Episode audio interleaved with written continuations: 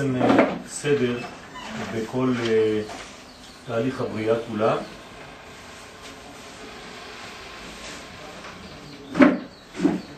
ואנחנו נראה את זה מן הפסוקים עצמם. ואלה המשפטים אשר תשים לפניהם. בסדר הפרשיות ראינו הפסקה ברצף נתינת הדברים מאת השם כביכול. למה הפסקה? קודם מעמד הר סיני, ראינו פרשת מינוי הדיינים ועוד כמה דינים אחרים. אחר כך היה מעמד הר סיני, מתן תורה, בפרשת יתרו. לאחר מכן שוב פרשה נוספת של דינים, בתחילת פרשת משפטים. כדי לסיים בסוף הפרשה בתיאור נוסף של מתן תורה. זאת אומרת שיש לנו פה בעצם הפסקות וחזרות בשתי הפרשיות יתרו ומשפטים שהתורה כאילו לא ניתנה בבת אחת. שהרי אנחנו מתחילים במעמד הר סיני, לפני מעמד הר סיני אנחנו רואים מינוי של דיינים, שאיתו מופיע, מופיע דינים אחרים. מעמד הר סיני הדיברות שקראנו שבוע שעבר, פרשת יתרו, מתן תורה. אחר כך שוב פעם עניין של דינים, ואלה המשפטים, תחילת הפרשה שלנו, ובסוף פרשת משפטים שוב חוזרים למעמד הר סיני. כאילו שחזור של מה שהיה כבר. אז מה קורה כאן? פרשת uh, מעמד הר סיני לא יכולה להיות ניתנת בבת אחת? הרי פרשת יתרו זה מעמד הר סיני. פתאום אנחנו מגלים בסוף משפטים שיש לך עוד מעמד הר סיני. עוד פעם חוזרים על אותם דברים. נשאלת השאלה, מדוע נחלקה פרשת מתן תורה לשני חלקים? ובהכרח לומר שיש כאן שני שלבים. התורה לא סתם חוזרת על דברים, אם התורה החליטה לחזור, זאת אומרת שהקדוש ברוך הוא אומר לנו, מה שראית בפרשת יתרו, זה לא מה שמופיע בפרשת משפטים, למרות שבפשט נראה כאילו חזרה, שחזור של אותם דברים שכבר ראינו. אלא שיש שתי קומות במתן תורה. בפרשת יתרו אמרו ישראל, כל אשר דיבר השם נעשה. ורק בסוף פרשת משפטים, בפרשה שלנו, אמרו נעשה ונשמע. אז הנה כבר הבדל גדול, ואנחנו צריכים בסייעתא דשמיא להבין מה ההבדל בין מה שאמרו רק נעשה, ועכשיו אמרו נעשה ונשמע. וצריך להבין הבדל הדברים. והנה ביאר האריזה, יסוד מרכזי בסדר עבודת השם. והוא שלא ניתן להשיג מדרגה עליונה וחדשה מבלי שתעדר המדרגה הקודמת.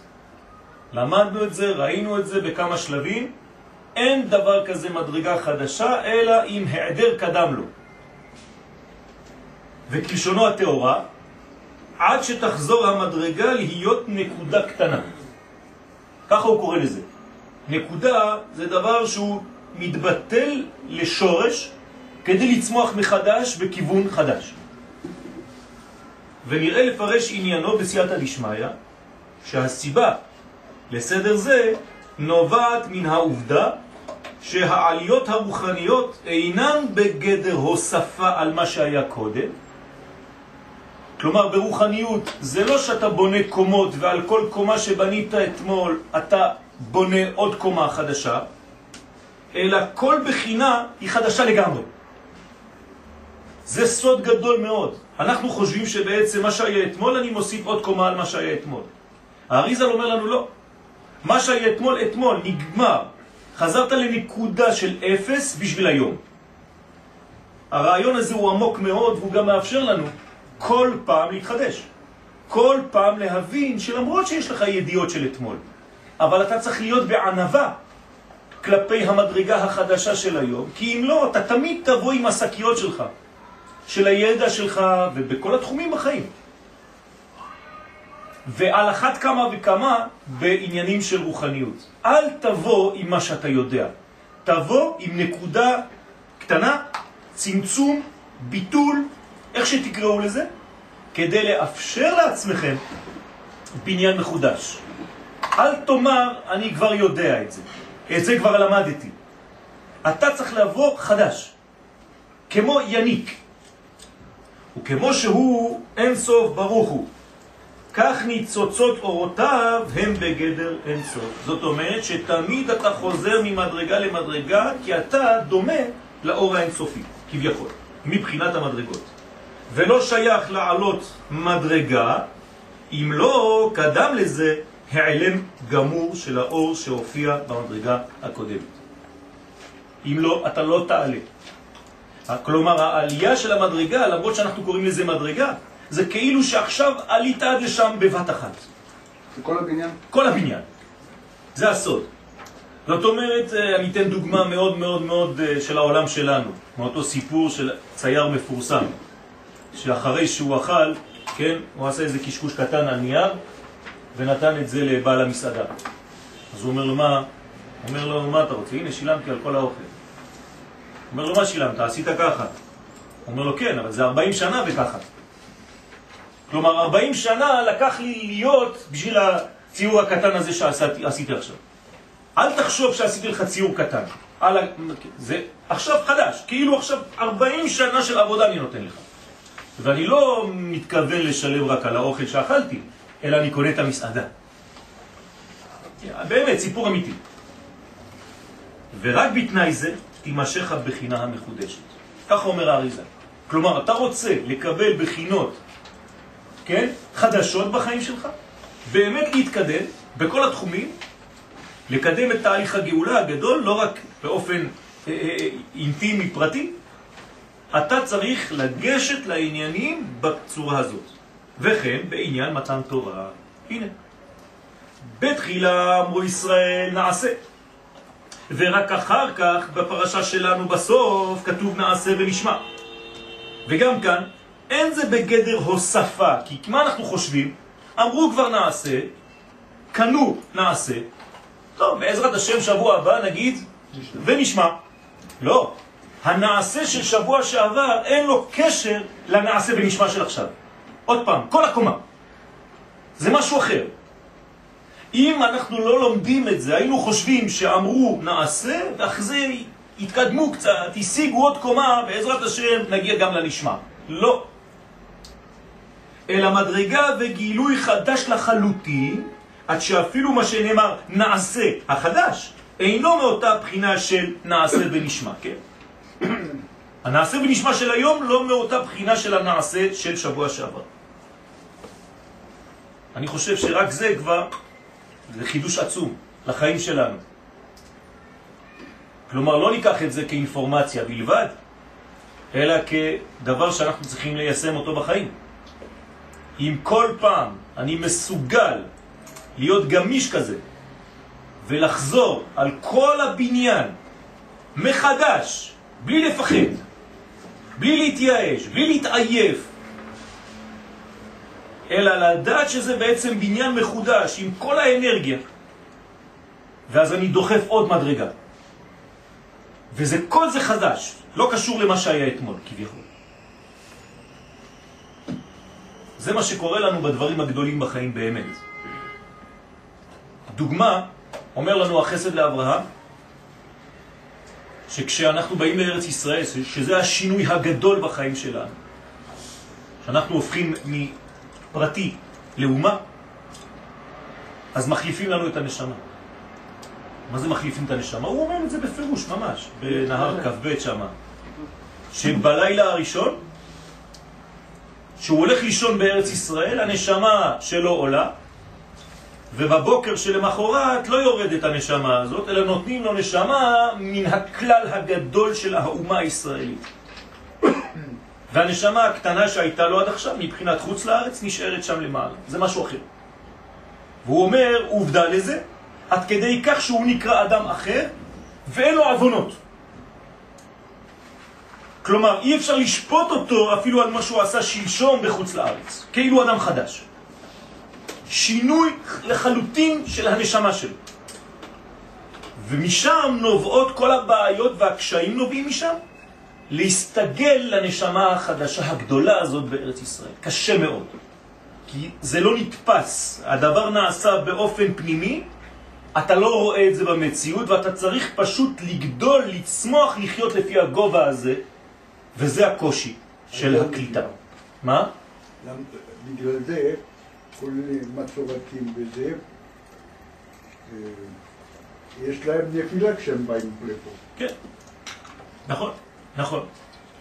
ומה שאמרו ישראל, נעשה, מובנו שקיבלו עליהם הקיום המעשי, כן, נעשה כפשוטו, נעשה, לקיים את מה שצריך לעשות באקט, במעשים, לכל מה שציוום הקדוש ברוך הוא. שלב א', ומה שאמרו אחר כך בפרשה שלנו נעשה ונשמע, היא בחינה אחרת, כמו שאמרנו, חדשה, רז, שמלאכי השרת משתמשים בו. תשימו לב, זה לא רק הנשמע, שפתאום כשהם אמרו ונשמע, אז הקדוש ברוך הוא אמר, וואי, מי גילה לבניי רז זה שמשתמשים בו מלאכי השרת. לא, נעשה ונשמע, ביחד. כשאמרו נעשה שבוע שעבר, לא הייתה תגובה לנעשה. עכשיו כשאמרו נעשה ונשמע, זה מדרגה אחרת. עכשיו יש תגובה אלוהית לביטוי הזה של עם ישראל, מי גילה לבניי רז זה. זה סוד.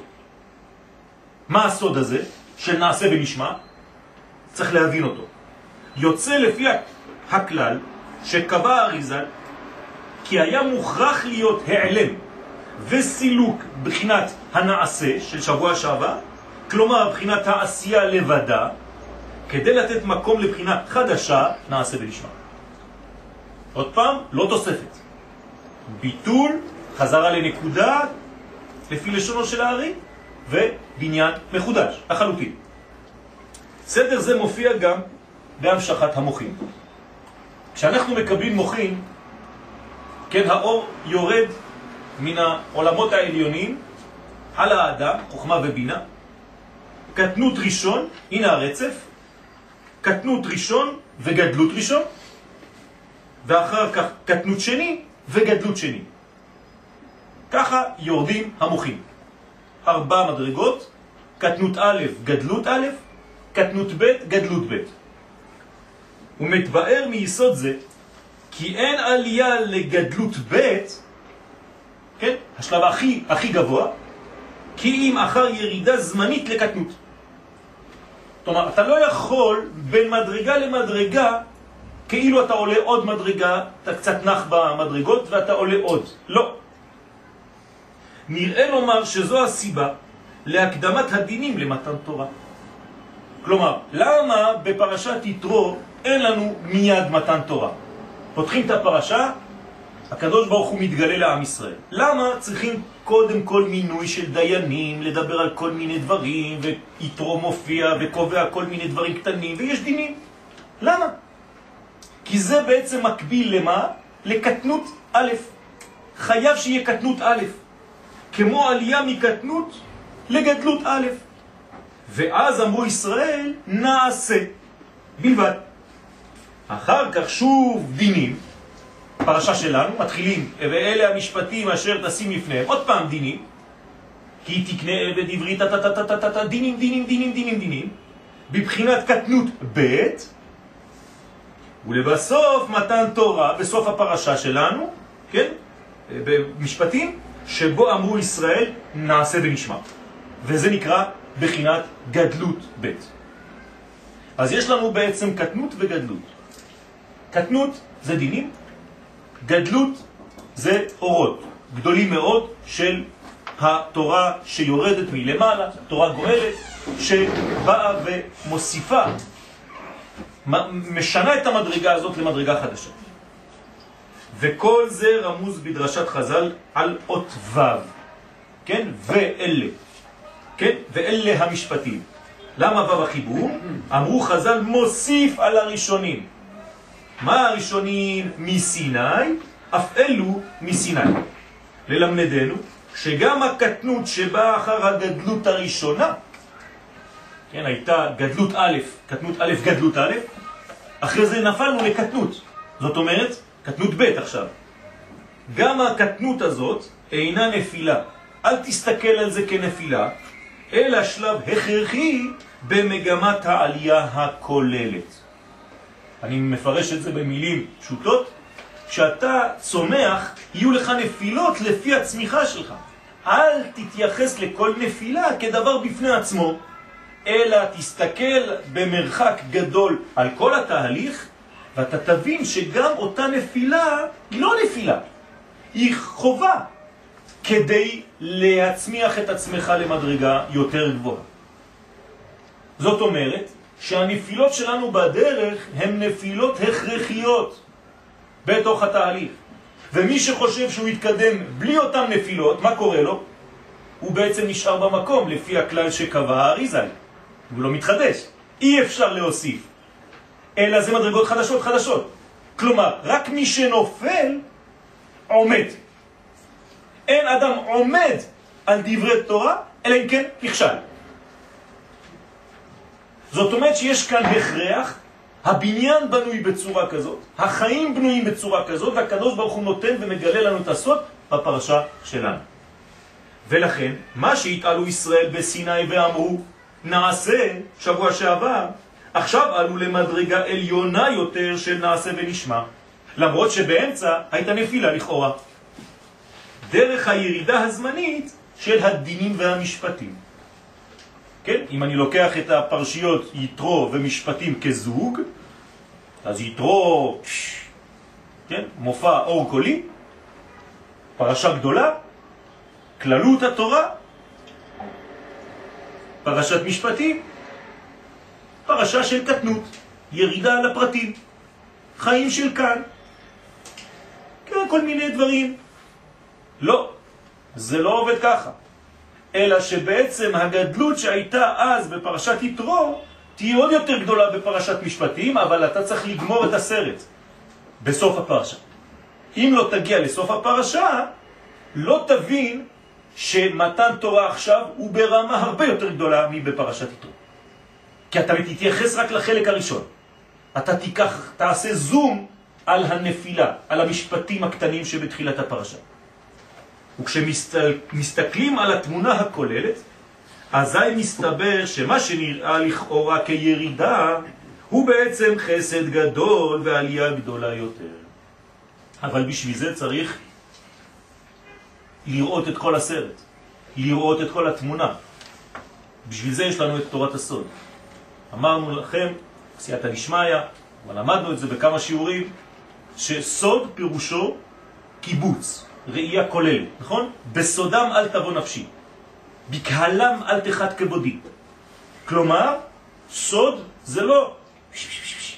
סוד זה קיבוץ של כל המדרגות, זה ראייה כללית של כל התמונה, זה נקרא סוד, זה המילה המדויקת למילה סוד. סוד זה כללות. כך ניתן להבין מה שקרה בחטא העגל. כי איך נפלו ישראל אחר אותה הערה גדולה שהייתה להם במתן תורה? איך? הרי עברנו את פרשת יתרו, עברנו את פרשת משפטים. אנחנו אמורים לקבל את הלוחות ביום של הירידה של משה רבנו, מאותו מקום שהוא היה בו, כן? כדי לחזור לעולם הזה. איפה הוא היה דרך אגב? באוהל שלו. אתם חושבים שהוא עלה להר, כמו שראיתם בסרט? כן. הוא נכנס לאוהל, שם הוא עלה. זאת לא עלייה גשמית, זאת עלייה רוחנית. משם הוא יוצא פשוט, זה נקרא ירידה. אל תדמיינו את משה עם סנדלי תנכיות שיורד מלמעלה, כן? זה אסור לדמיין ככה. הרב קוק היה מאוד מאוד כועס על מי שמדמיין את האבות כמו ערבים בדואים שאתה מדמיין אותם היום, כן? אז משה יוצא מהעולם העליון, יורד לכאן, אבל לפני שהוא יורד אומרים לו כבר שיש חטא. לך, רד, כי שיחת עמך. כן? אז למה הוא יורד? למה הוא מביא את הלוחות? שישאיר אותם, יגיד לקדוש ברוך הוא, אתה יודע מה? עזוב, תשמור את הלוחות, אם אתה עכשיו מודיע לי שיש חטא, מה אני לוקח את הלוחות? כדי לשבור אותם אחר כך? מדוע נפלו פלאות בני ישראל? אחר מה שנאמר למשה רבנו עליו השלום, אתה הורית לדעת כי אדוני הוא האלוהים, אין עוד מלבדו, וכולם רואים. וכל העם רואים את הקולות ואת הלפידים ואת כל השופר הולך בחזק מאוד, משה ידבר, האלוהים יעננו בקול וכו' וכו'. איך נפלו? איך עשו עגל? התחילו ללמוד פילוסופיה, התחילו ללמוד שם הגל.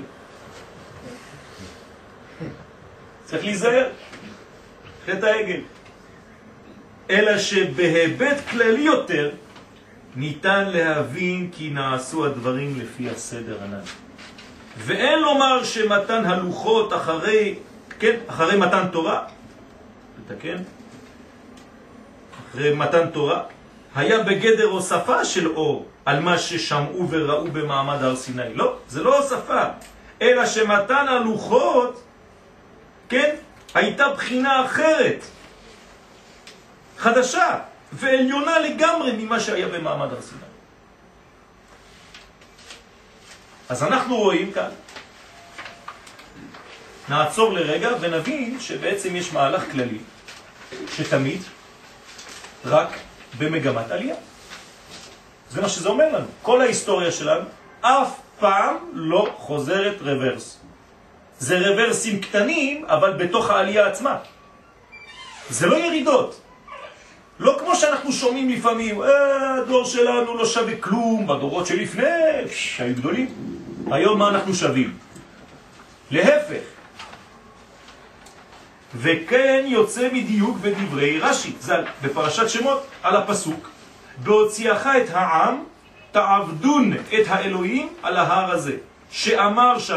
שלסוף שלושה חודשים, לסוף שלושה חודשים, תשימו לב מה אומר רש"י, יקבלו ישראל את התורה על ההר הזה. לפי החשבון הפשוט, הרי שלא מדובר כלל על מעמד הר סיני בחודש סיוון, מה שקראנו השבוע, פרשת יתרו.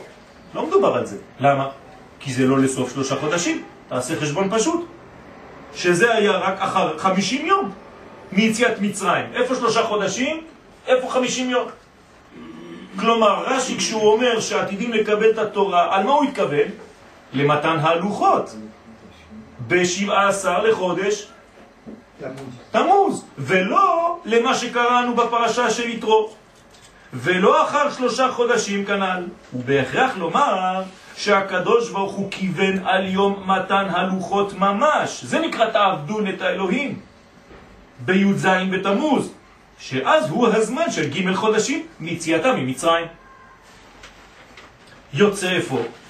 כי עיקר הדברים והשלמתם נעשה דווקא ביום זה, של מתן הלוחות. אבל עוד פעם, מה קרה ביום הגדול הזה? חטא העגל. אז איך זה עובד? תרתי דסתרי. למעלה, בעולמות העליונים נותנים תורה, למטה עושים את העגל באותו זמן, כתוב באותו זמן. כן, המהר"ל מסביר ונותן דימוי כדי להחמיר את המצב. הוא אומר, הקדוש ברוך הוא נותן את הלוחות למשה, ולמטה הם נותנים את הזהב ועושים את העגל. אלא שכדי להשיג בחינה זו, אז מה אנחנו מבינים כאן? שגם זה, גם הנפילה הזאת, בדיעבד, מה הייתה לה? הייתה צורך. שכדי להבין, להשיג את הבחינה הזאת, הוכרחו כביכול לעבור דרך הירידה למצב של קטנות ב', ולכן אחר מעמד הר סיני נעלם האור הראשון, שהוא בבחינת גדלות א', שהעיר עליהם, ונפלו לקטנות ב' כדי להכשירם למדרגה חדשה של גדלות ב'. יוצא שכל צעד אתה בעצם מתבטא מהצעד שקדם. ובונה, למשל, אתה עולה מדרגה אחת, עלית מדרגה. אתה חוזר אחורנית. עכשיו אתה עולה שתי מדרגות. זה נראה לך כאילו עלית עוד מדרגה, אחת. אבל עכשיו אתה עולה שתי מדרגות. אתה רוצה לעלות למדרגה השלישית? לא. אתה חוזר אחורנית ועולה שלוש מדרגות. זה מה שזה אומר. כל פעם אני עולה את הכל מחדש ולמגיע למדרגה אחרת, זה בניין אחר. וזה התנאי לעלות למדרגה השלישית והרביעית וכל המדרגות של החיים שלנו. בלי זה אתה תקוע במדרגה של אתמול, זה יכול להיות של שלשום וזה יכול להיות של 20 שנה, שיום אחד היית לא יודע מה, ואתה חי כל החיים שלך על המדרגה הזאת. כן, כמו האנשים המבוגרים שנוטים כל הזמן רק לראות את העבר וכבר לא חושבים על הבניין העתידי. אז תמיד רק מה שבונה זה מה שהיה. לא אומר שזה שלילי לחלוטין, אבל צריך להיזהר לא ליפול למלכודת הזאת שאין לך כבר עתיד, כי כל החיים שלך הם בעבר. וינית. כן, אז זקן וינית. אלא שהם לא הבינו הסדר הזה.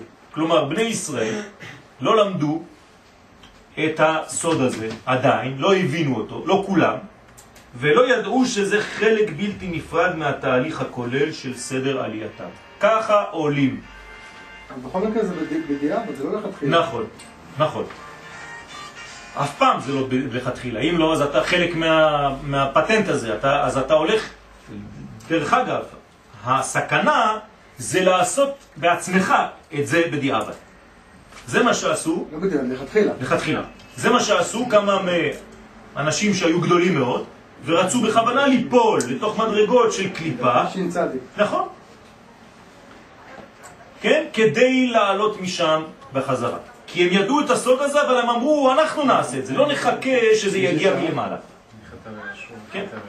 נכון, נכתב וישוב וכתב וישוב. אין מספיקים בידו.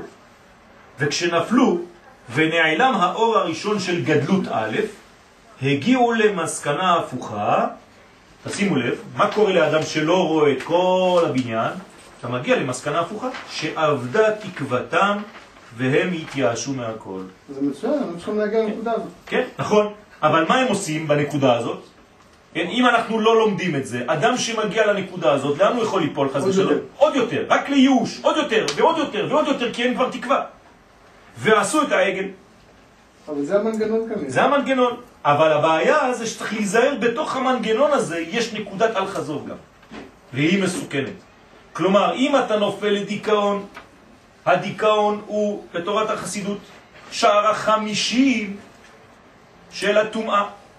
49 מדרגות אתה יכול לעלות, אבל מי שנופל לשער 50, כתוב בספרים הקדושים שהוא לא יכול לעלות משם, חס ושלום. זה נקרא שער הדיכאון, שער הדיפרסיה. כמובן שבספרים הקדושים בזוהר אומרים שאין מדרגה שאי אפשר לעלות ממנה, אבל החסידות אומרת שיש מדרגה שהאדם כבר אין לו טעם בשום דבר, אסור להגיע למדרגה הזאת. איך אתה יודע? כן. ברגע שאין תקווה יותר, שאנשים חס ושלום מתאבדים, שאנשים סוגרים את כל הבניין והולכים. נגמר. כן, וזה חס ושלום אסור לתת למנגנון בכלל להגיע אפילו לספק הזה לשאול את השאלות. מיד כשזה מתחיל לדגדג, אתה עולה. בכלל לא נכנסים לזה. כי מה הפיתוי שם? דווקא המחשבה. כלומר, זה הנחש. הנחש, הוא הולך אצל אדם הראשון, אדם הראשון פשוט חי. הוא חי. אבל מה הוא גורם לו הנחש? להתחיל לחשוב. ברגע שאתה מתחיל לחשוב, אתה מתחיל ליפול. כי המחשבה שלך, ההתעסקות שלך בדיכאון שלך, זה עוד יותר מסוכן מהדיכאון עצמו. כי אתה מתחיל לחשוב הגיונית למה כדאי לך ליפול ולמה אין לך כבר תקווה. זה חלק מהנחש עצמו. להכניס אותך למחשבה הזאת. מה שמלמד סוד גדול, והוא שהרבה מן החטאים הגדולים של האדם, כן, פה אני עושה סוגריים, הם תוצאה ישירה של ייאוש ועייפות. בגלל זה חוטאים. אתה עייף ואתה יגע ולא ירא אלוהים, כמו המלאק. זה ייאוש. המסלקים את יראת השם, הנה, לא ירא אלוהים, ואת השמחה של האדם בעבודתו יתברך, אין לך כבר שמחה בעבודת השם, אתה לא חי שום דבר כבר, אתה לא מתלהב משום דבר. אני תמיד זוכר את המילים הנפלאות של, של, של, של הרב לוריה זצ"ל, כן? כששאלנו אותו למה אתה לא, למה אתה לא מלמד? הוא אמר כי אני כל כך מתלהב כשאני מלמד, שהלב שלי כל כך חזק אני יכול למות בכל שיעור. כלומר, כל שיעור זה מעמד הר סיני. זה התלהבות, זה אש. והלב שלו היה חלש מכדי לסבול את זה. דבר נוסף, הנלמד מכל זה, הוא כי אסור לחשוב שהעליות שלנו בחיים הם בגדר דבר קבוע. כלומר, התחלת לעלות, זה על מי מנוחות. אתה ממשיך לעלות בשקט. כיוון שאחרי כל עלייה, זה מה שמלמד אותנו השיעור, באה בהכרח ירידה והיעלם. אלא עלינו לדעת כי זה עצמו חלק בלתי נפרד ממגמת העלייה הכוללת. ואסור לראות את חלק ההסתר, את אותה מדרגה של ההסתרה, כדבר נפרד בפני עצמו. אם אתה מוציא אותו מכל הכללות, אתה עושה עליו זום, על הנפילה הקטנה הזאת.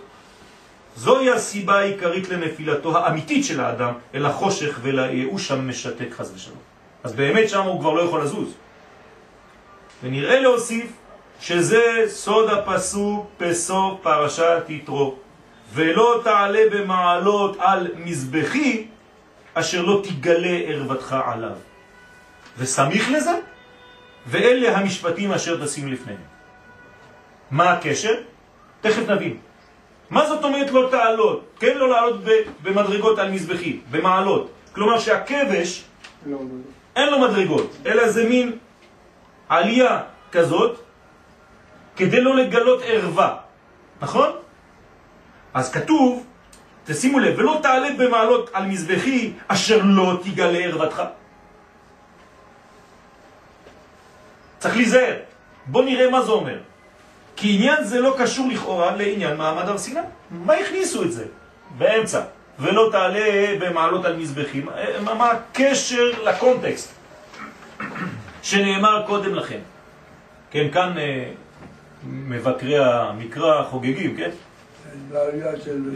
שזה, כן, זה בא אחד מידו לא יודע מה, מ-1500, הביא, הכניס את זה לפה, הוא לא ידע מה קרה, הוא כזה, כן.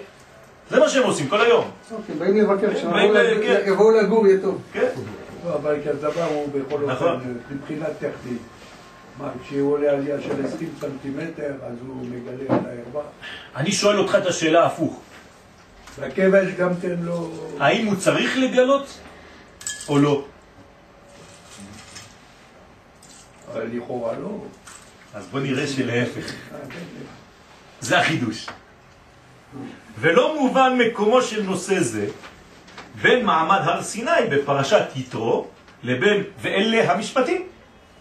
אלא שלפי מה שכתבנו למעלה בסייעתא דשמיא מובן שהתעלותם של ישראל במעמד הר סיני הביאה אחריה העלם והסתר, נכון? אמרנו, אחרי כל עלייה יש העלם והסתר, כיוון שאין קביעות בעלייה, כנ"ל. והסיבה היא שזה נעשה דווקא לצורך עלייה מחודשת, למדרגה גדולה יותר ממה שהיו בישראל עד כה. והתורה הוסיפה טעם רמוז, זה ברמז, אשר לא תגלה ערוותך עליו. וכדי להבין זאת היטב, עלינו להזכיר כאן כי באופן כללי למדנו שתכלית ירידת הנשמה לעולם הזה הוא בסוד, כן? מה התכלית? היא בסוד ירידה לצורך עלייה, נכון? למדנו שהנשמה יורדת לעולם הזה, היא נמצאת במקום כלשהו, תכף נראה, והיא חוזרת ועולה למקום יותר גבוה מהמקום שממנו היא באה כשהיא באה. כי מקום הנשמה לפני ירידתה לזה העולם הוא תחת כיסא הכבוד. משם נחצבות הנשמות של עם ישראל, מתחת כיסא הכבוד. ושם היא נהנית מזיו השכינה, כמובן בספרים הקדושים. כלומר הנשמה לפני ירידתה לעולם הזה, מה היא עושה? נהנית מזיו הכבוד. כן, צדיקים יושבים עטרותיהם בראשיהם ונהנים מזיו השכינה. ושם יש הנאה לנשמות במדרגה שאנחנו לא מבינים אותה בכלל. זה לפני או אחרי? לפני. אתה נותן לו שם זה לפני? מה? אה, לא. אני אמרתי את המדרגה שאחר כך. אחר כך. נכון, אבל הנשמה היא גם כן באה מעולם שהיא נהנית לפני שהיא יורדת.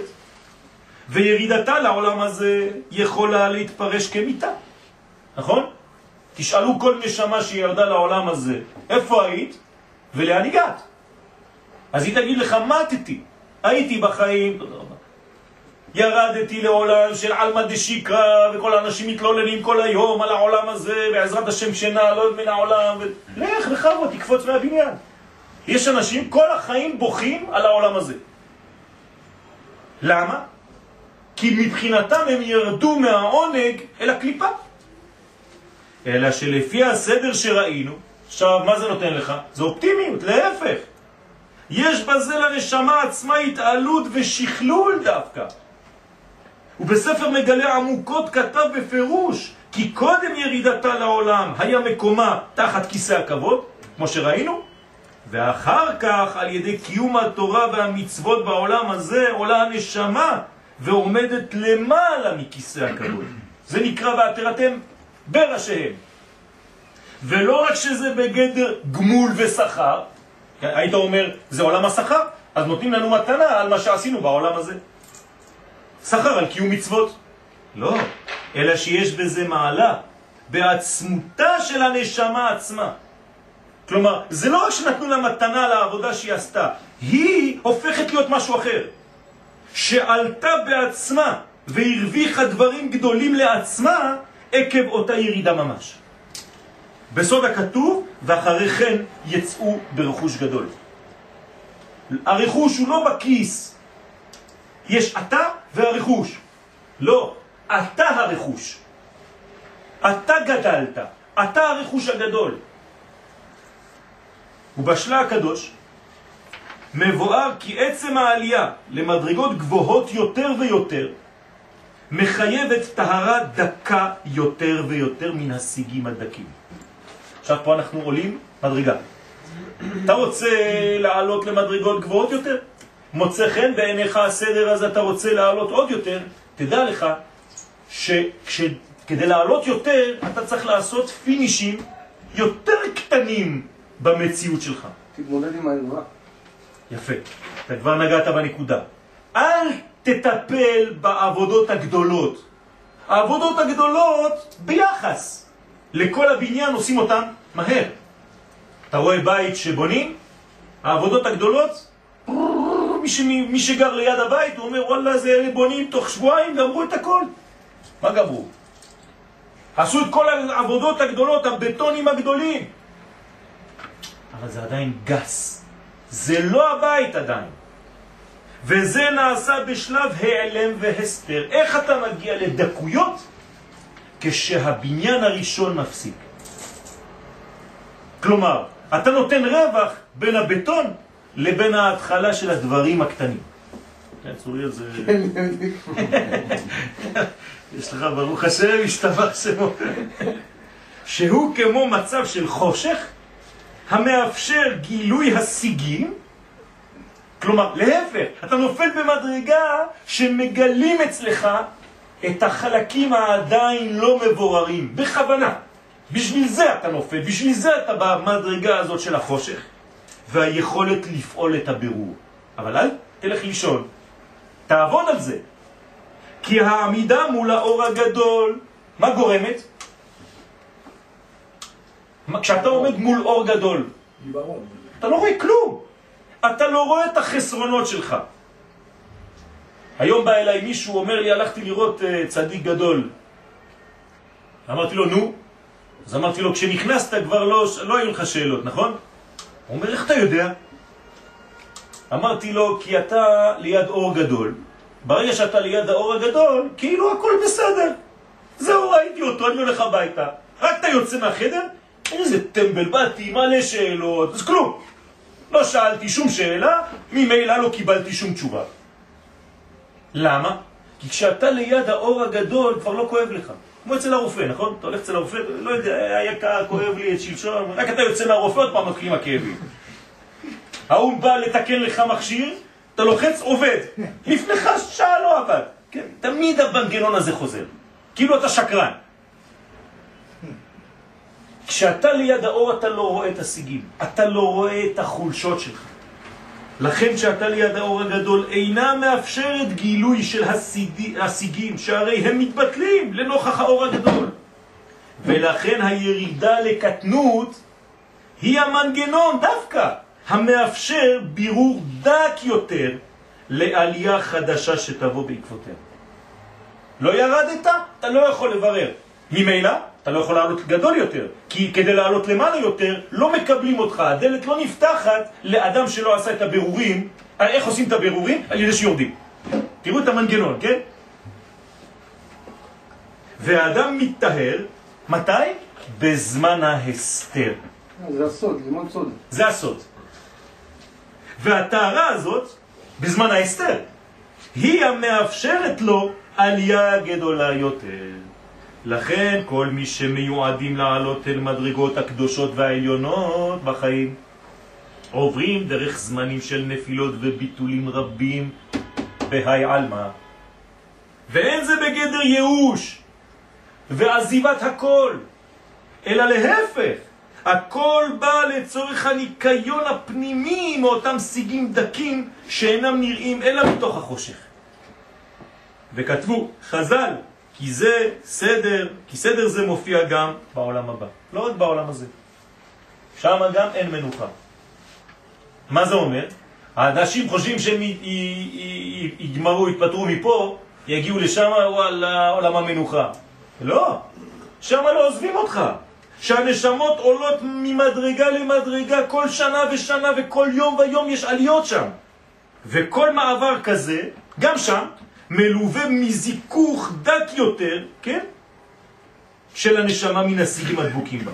זאת אומרת, גם שם יש איזה מין סבל, כן? ביחס למדרגה שהנשמה נמצאת שם. ואתה תרגיש כל הזמן כאילו אתה נופל. כל פעם הנפילה הזאת היא זיכוך. גם באצילות יש מלכות. כן, כן, כן.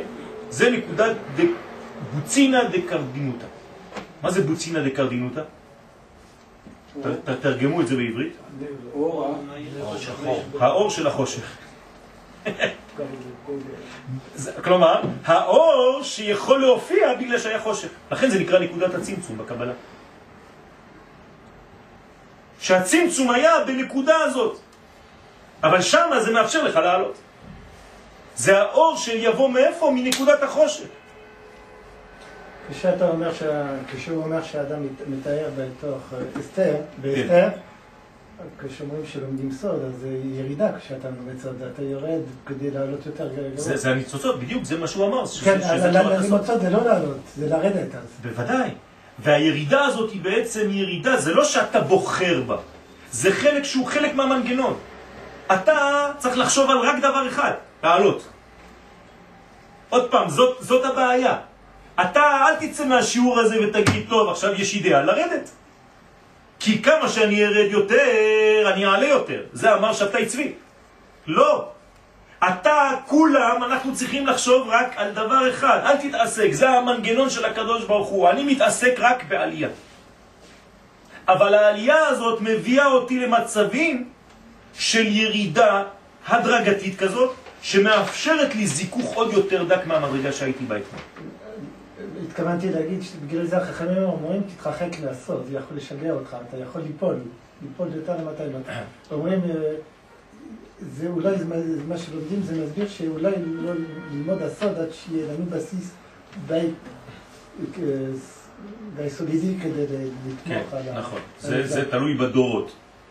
בדור שלנו, כל הדור שלנו, הזמן, קובע שהבסיס כבר ישנו. ובתוך הבסיס הזה יש אנשים שיש להם פחות או יותר, אבל כל הבסיס של הדור כבר בנוי לזה. כי אנחנו כבר בזמן של עקבת הדמשיכה. מה שאתה אומר זה היה שווה לפני 400 שנה. עכשיו זה כבר לא המצב.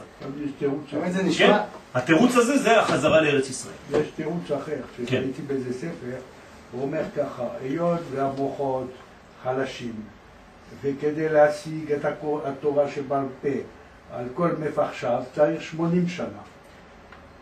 אם הוא יחכה עד שידע את כל התורה כולה, אף פעם לא ילמד. ומתי הוא יודע את כל התורה כולה? לא, אני מדבר על הפשט. לא. מי יודע בכלל? זאת אומרת, מה שאומרים, אה, ש"ס על כל מפחשיו. מי יודע, אפילו כשהוא למד, מי יכול להגיד על עצמו, אני יודע? לא, מה שאמרו, שהוא, נכון, אבל מה שאמרו, ש"ס ופוסקים, זאת אומרת, זה ש"ס אה, על כל מפחשיו.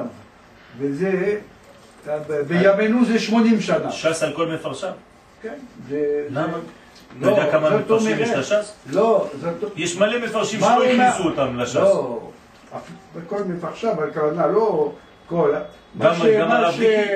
מה שאנחנו אומרים, לא. המפרשים הקלאסיים, זה כל המפרשים הקלאסיים. הקלאסי. הקלאסיים. כלומר, אנחנו כבר נכנסנו למנגנון של האלה ולא אחרים. לא, זה- זהו, זה- זה-. זאת אומרת... הכל מלכודת, צריך. להיזהר מזה. לא, מה מה הוא אומר? אני יודע, לדעת אומרים. על ש"ס, על כל המפרשים הקלאסיים, מה שלומדים, זה 80 שנה. אבל למה אם אתה מחכה האלה 80 לא שנה? זה נגמר, נגמר הסוף. זה מה- זה התירוץ. כן, הוא בסדר. אומר, אבל לפני כן היו אנשים שהיה להם אה, שכל רחב, ובמספר שנים אז היו ניסים. על כל פנים זה לא, זה לא, היום בכלל זה לא לא, ויכוח. זה לא, זה לא, כי היום זה כמו תהליך ה- לא, זה ההקפאה. בשוק. ברגע שאומרים תהליך הקפאה, יש עוד יותר, כן? בנייה. אה, זה אותו דבר. נחמן- רצו, רצו לסגור את האנשים באסור, אסור, אסור, מפחידים, מפחידים, מפחידים. תראה מה הולך היום. ממש כולם בנו. כולם, כולם, לא רק בנו בבנייה, אותו דבר בתורה. כולם היום קבלה, קבלה, קבלה. איך זה עובד? הרב נחמני אמר, אה, לפני, אה, לא יודע מתי הוא נפתח, הוא אמר לי, אבל הקבלה ירדה לרחוב. נכון? אז, אה, אז אה, אני זוכר, לפני, הלכתי לקנות ספר עץ חיים במאה שנים, כן. לפני 40 שנה בשביל מישהו, כן. כן? ראיתי את הספר עץ חיים במדף. המוכר אמר לי, אין לי. זאת אומרת, לא, אפילו הספרים לא היו מורחים אותם, נכון, ל- נכון. ל- תלוי בפרצוף. נכון. הזוהר בעצמו כתוב, עד שימכרו אותי בשוק, בשווקים. אז זה בדיוק. זה הזמן. בש- בשוקיים. העניין הזה הוא, הוא שייך בהכרח, כן, לא לשכוח את זה, לחזרתנו לארץ ישראל. זה, זה הבניין, זה המפתח. זה לא סתם תורה, כי זה התורה שמקבילה לחזרת עם ישראל, האומה הישראלית לארצה. אי אפשר להחזיר את הגלגל אחורה. אי אפשר, אפשרות. אי אפשר. זה, זה הבניין, זה הסוד. זה נקרא סוד. תורת הסוד היא תורתה של ארץ ישראל. כשהאומה הישראלית חוזרת לארצה, זה נקרא תורת הסוד, זה לא משהו אחר. תורת הסוד זה תורתה של ארץ ישראל, ארץ הרזים. תורת הרזים וארץ הרזים, זה אותו דבר. כן, אז, אז, אז צריך להבין את זה. ואם הקדוש ברוך הוא לא רוצה, אז הוא לא מאפשר. כן? יותר גרוע לאחר מאשר להקדים. להקדים סיטואציה זה פחות גרוע מאשר לאחר אותה. כלומר היום מי שלא מבין שהגאולה התחילה ולא שב לארץ ישראל, הוא בעצם מאחר את התהליך הזה בשלום, בשבילו. למרות שהתהליך ממשיך, מתקדם.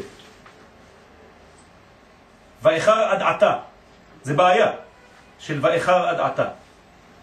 הרב יש לי שאלה, במזבח, איך היו יורדים ממנו? גם דרך אגב שם? יש, כן, אבל לא באותו מקום. במקום אחר? כן. כלומר, זה כמו בבית המקדש. אתה נכנס, אתה לא יורד באותו מקום. כן? עולים ממדרגה ויורדים מצד אחר. וזו כוונת הפסוק. ולא תעלה במעלות על מזבחי. הנה עכשיו. כי אחר עלייתם של ישראל במעמד הר סיני, כן, במעלות על מזבחי, זה מעמד הר סיני, זה רמז, בא הקדוש ברוך הוא ורמז להם שלא יחשבו שמגמת עלייתם תימשך ללא ירידות. זה מה שהוא אומר להם. כי באופן כזה אף פעם לא יוכלו לגלות את השיגים הדקים הדבוקים בם. כלומר לא יוכלו לעלות באמת, כי אי אפשר לעלות באמת, כי שם הדלתות סגורים למי שלא, הדלתות סגורות למי שלא זיכך עוד יותר. שהם סוד הערווה, זה הערווה. כל השיגים הדקים האלה נקראים ערווה. לכן אמר להם שאם תהיה העלייה ברצף, אז אני בטוח שלא תגלה ערוותך עליו. ואז מה זה אומר? זה לא טוב. כלומר, אני רוצה שתעלה כדי שהעלייה שלך תגלה כל פעם מחדש איפה יש לך עדיין ערווה. אגב, יש- כאן עלייה בתוך ירידה ממש. למה? כי המזבח עצמו הוא כבר מייצג את המלכות. כן, אבל כבר בתוך המדרגה הכי אבל, נמוכה. אבל יש בו יסוד. יש בו יסוד. כן, יסוד המזבח. זאת אומרת, זה זיווג של זעירנפין ומלכות, המזבח. זה לא רק מלכות. כן. מה, מה... לא? לא, זה הכבש הוא נכון, ישר. נכון, ישר. נכון. זה- וזה אינו נכון לעשות כן. אי אפשר לעלות בלי זה, כיוון שעלולים לחשוב שהם נקיים מאותם סיגים. אז אתה עולה בטוח. כן, מתי אנחנו נופלים? תמיד כשאנחנו חושבים שזהו, אנחנו שקטים עכשיו, כן? ביקש יעקב לישב בשלווה, אומרים לו, לא, אתה חייב עוד פעם, מה חייב? תנו לי שקט. הנה, אתה צריך לעלות עוד יותר גבוה. אז מה קורה? קפץ עליו בוזו של יוסף. לא כדי להעניש אותו, אלא לזכך אותו עוד יותר. בעוד שבאמת השיגים הדבוקים בהם דקים מאוד, ורק מחמד זה לא יתגלו לעיניהם, יוצא איפה שבלי אותה ירידה לא יעשו התיקון הראוי חז ושלום. ואשר על כן עיקר הדבר הוא לעקור אותם שיגים נעלמים דרך כל הירידות שבעקבות כל העליות. עוד פעם אני חוזר כי זה דבר חשוב. כשאתה במצב כזה של נפילה, מה אתה צריך לעשות? לא ללכת לישון.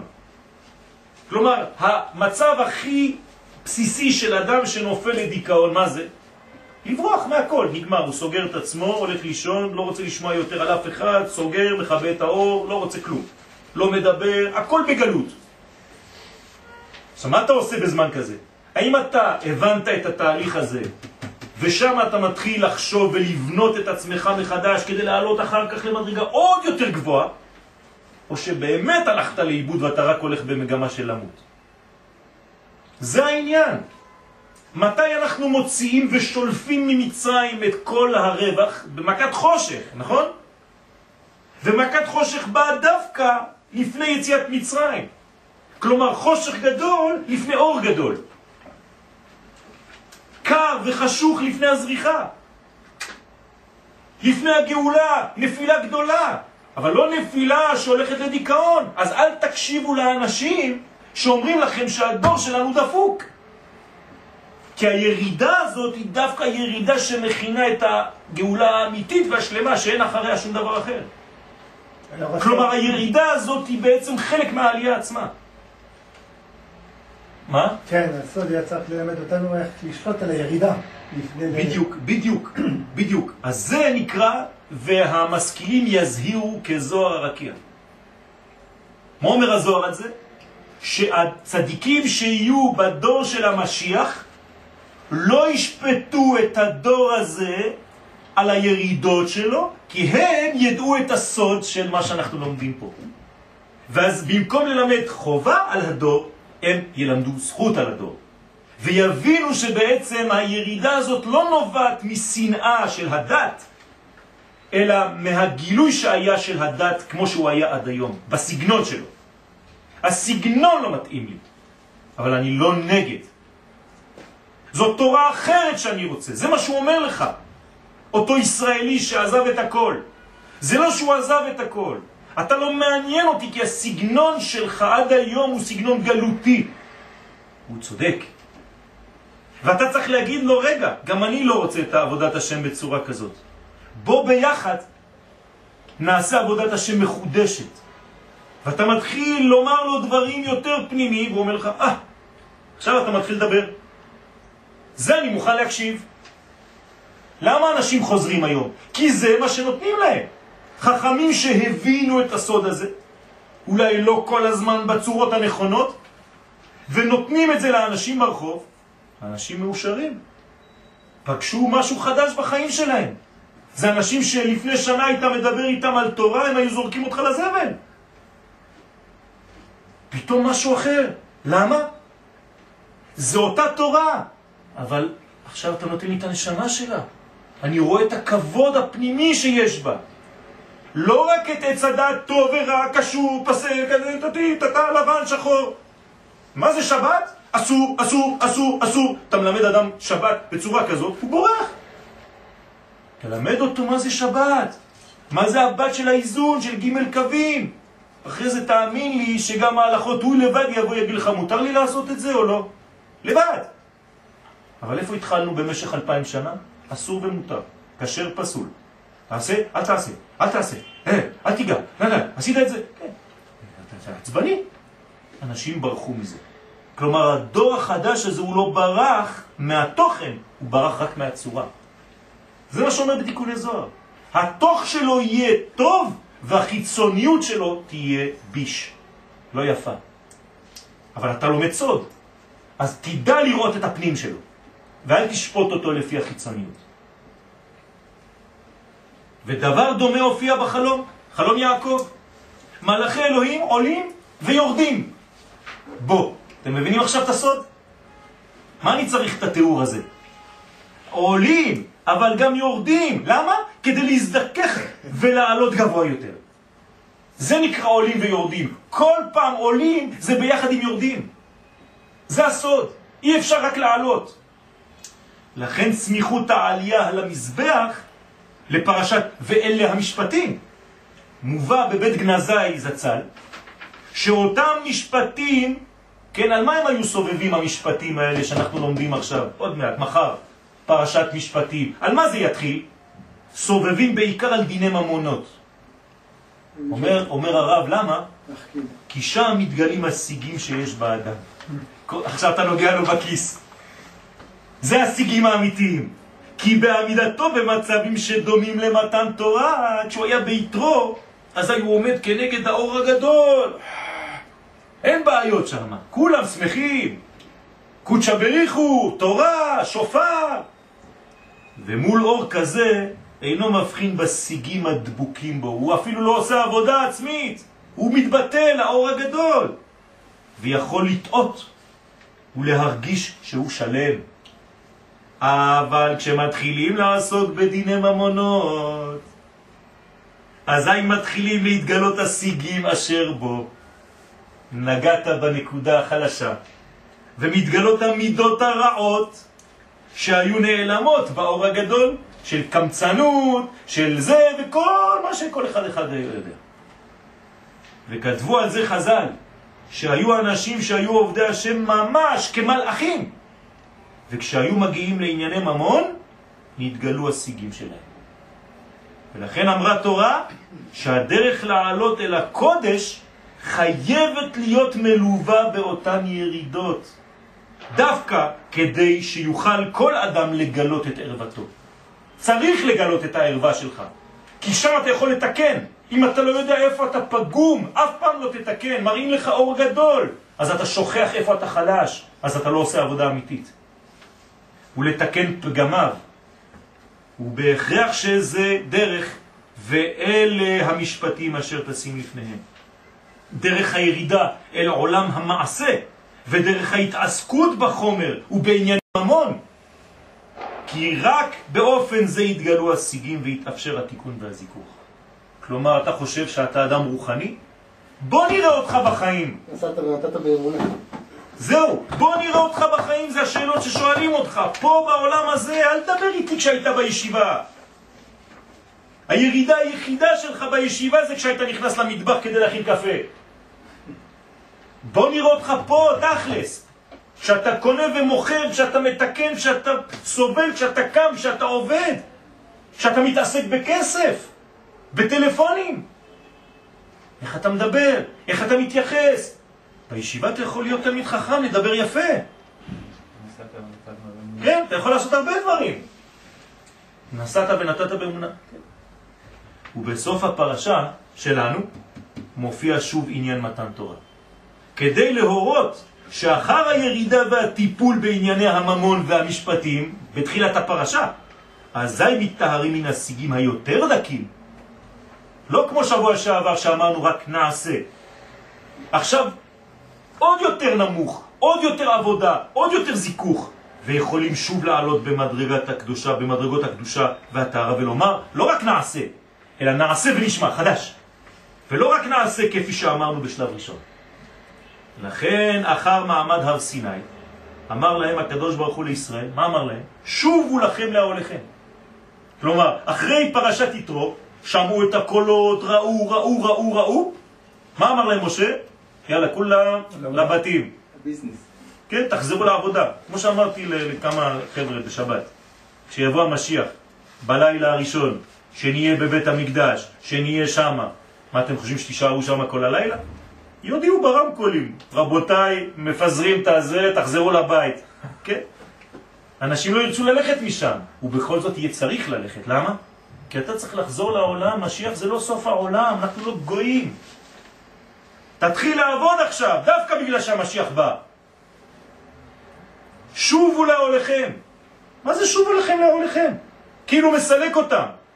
כלומר, שובו לענייני העולם הזה, כדי להזדכך מן הסיגים הדבוקים בכם. והתכוננו לקבלת האורות הגדולים שיבואו לכם בנתינת הלוחות. עוד לא גמרנו. ואם תאמר, והרי פסקה זוהמתם במעמד הר סיני? הרי למדנו, פסקה זוהמתם. ומה יש עוד לזכך? זה נאמר על זוהמת הנחש, שהייתה עבה וגסה. שאתה מעלק. נכון, ומזה הם אכן נוקו בסיני, זה בסדר. אבל מן הזוהמה הדקה יותר, הדבוקה בהם מעצם היותם נאצלים, על זה היו צריכים עוד לעבוד ולהתאר. זה הדברים הקטנים האלה, המאוד מאוד קטנים, שאדם דש בעקבה והוא לא רואה. כי ידוע שכל נאצל יש בו סיגים מבחינת עניים לא. זה הסיגים שעצם זה שנולדנו, נבראנו, אז יש לנו את זה. זה עניין של כלל באמת. מה זאת אומרת? זאת אומרת, למדנו בהרבה שיעורים שקליפת עמלק היא קליפה שכאילו רק הכלל היא מאוד דקה, היא תמיד מופיעה אחרי שהתגברתי לכאורה על קליפת פרעה, כן, ו- ורק כלל יכול, כאילו, אחדות של כלל יכולה כאילו להתגבר עליה. בוודאי. ו- וזה העניין של ה... בדיוק של האנה אומרת, של ה... בדיוק, של הפרט ששולט. של ה... כאילו להגיע ל... נכון. נכון, נכון, נכון, בדיוק. אז זאת הבחינה של אנה אמלוך, כן? אנה אמלוך זה, זה הקליפה הגדולה של, של שבירת ה- המלאכים, כן? וזאת מעצם היותו נאצל, שיכול להרגיש כאילו יש לו מציאות בפני עצמו, והוא יכול להגיע למסקנה החמורה שיש בו היכולת להתקיים מכוח עצמו, לא קשור לכלל, לא קשור לאלוהות, לא קשור לכלום. ודרך אגב, אנשים כאלה, אף אחד לא מלמד אותם שום דבר. אתה לא תגיד לי מה לעשות. אף אחד לא יגיד לי מה לעשות. אנא הם לא. זה בעיה. ואם כי מול האור האלוהי אין השיגים הללו, הללו נראים לו. כי אתה באור האלוהי, כל עוד ואתה ליד האור האלוהי, אתה לא רואה את זה. בכל זאת, בבחינת הבכוח שלהם, קיימת והיא דבוקה בו בדקות גדולה, למרות שאתה לא רואה, זה דבוק, ודווקא דרך ההתרחקות מהאור, היא מופיעה בבירור. זה, זה, זה, זה מדהים, המנגנון כבר הוא בנוי ככה. נכון? זאת אומרת, הקטנות, ה- ה- מקרה המלאכים זה בעצם הקטנות שכאילו היא הכרחית. עכשיו אתה רוצה שזה יהיה ארוך, אין בעיה. המנגנון הוא יפה מאוד. אתה תקבע אם הבנת, נגמר הדבר. בדיוק.